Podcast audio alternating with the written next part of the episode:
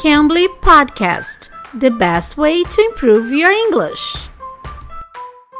Oi, pessoal, eu sou a Teacher Kai. Estamos começando mais um podcast do Cambly e hoje nós iremos falar com a Teacher Vianda do Cambly, que ela vai nos ajudar a esclarecer uma duvidazinha sobre o que é um front-end e um back-end, você sabe?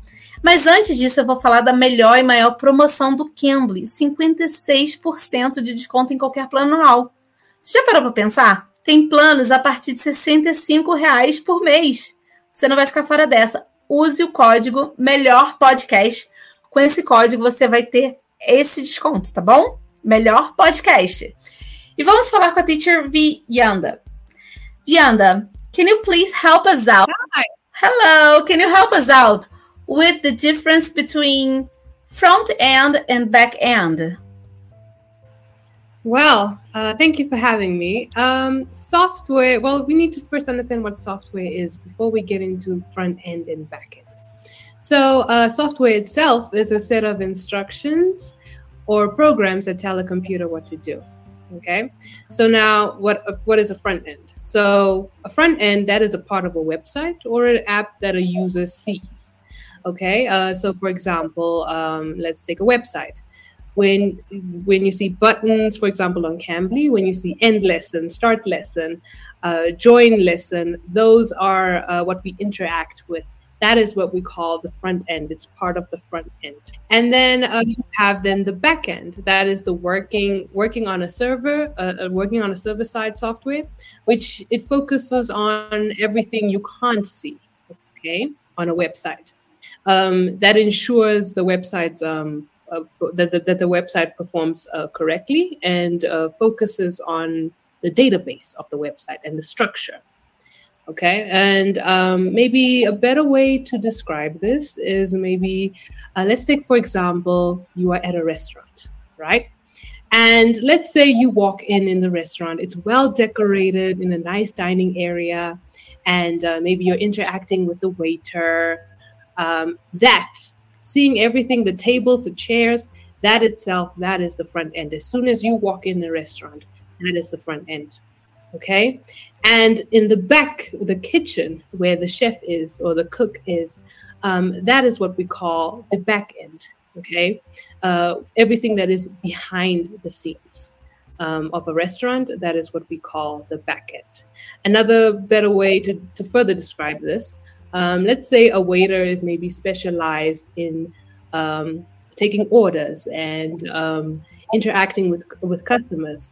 That is what we call the front end.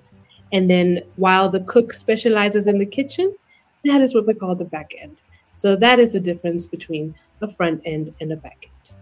Ah, que legal. Então, front end é tudo que a gente vê. Quando a gente entra abre a tela do computador, o que, que a gente está vendo ali? A interface do computador, então aquilo ali é o front-end.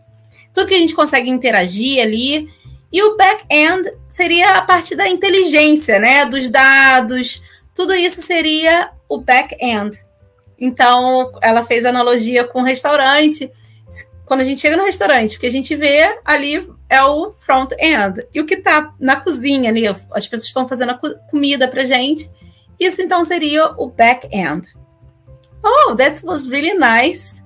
And yeah. Uh, yeah, that was amazing because I had no idea what it was. So it was well yeah. explained and I could understand the meaning of from so next time you go to a restaurant next time you go to a restaurant just think of the front end and the back end yeah and, and whenever i turn on the computer i'll think of oh this is the front end or, or order Uber, for example, the app, the thing I, I see, or the, the this where the destination uh, where I write the destination, I think it would be the front end.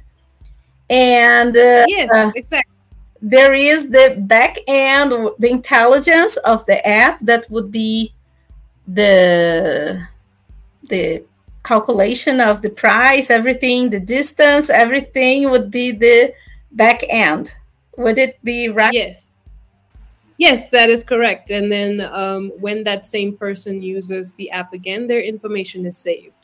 Um, in terms of um, maybe in terms of location, maybe they want to be uh, uh, brought from home to or taken from home to work or from the same co- uh, way of commuting that could be saved as well and that saved information that logged in information is uh, coming from the back end okay and so when you log in again into the app the app recognizes you and when you insert your password the app recognizes you and that is interacting with the front end Okay, thank you for your help. It was really useful because I had no idea about it. And thanks a bunch. Pessoal, se vocês quiserem aproveitar a promoção, use o código Melhor Podcast. Com esse código você vai ter um desconto de 56% em qualquer plano anual, tá bom? Eu sou a Teacher Kai, espero vocês no próximo episódio. Bye bye, guys. Bye, Teacher Vianda. Bye. Bye. You can. You can bleed.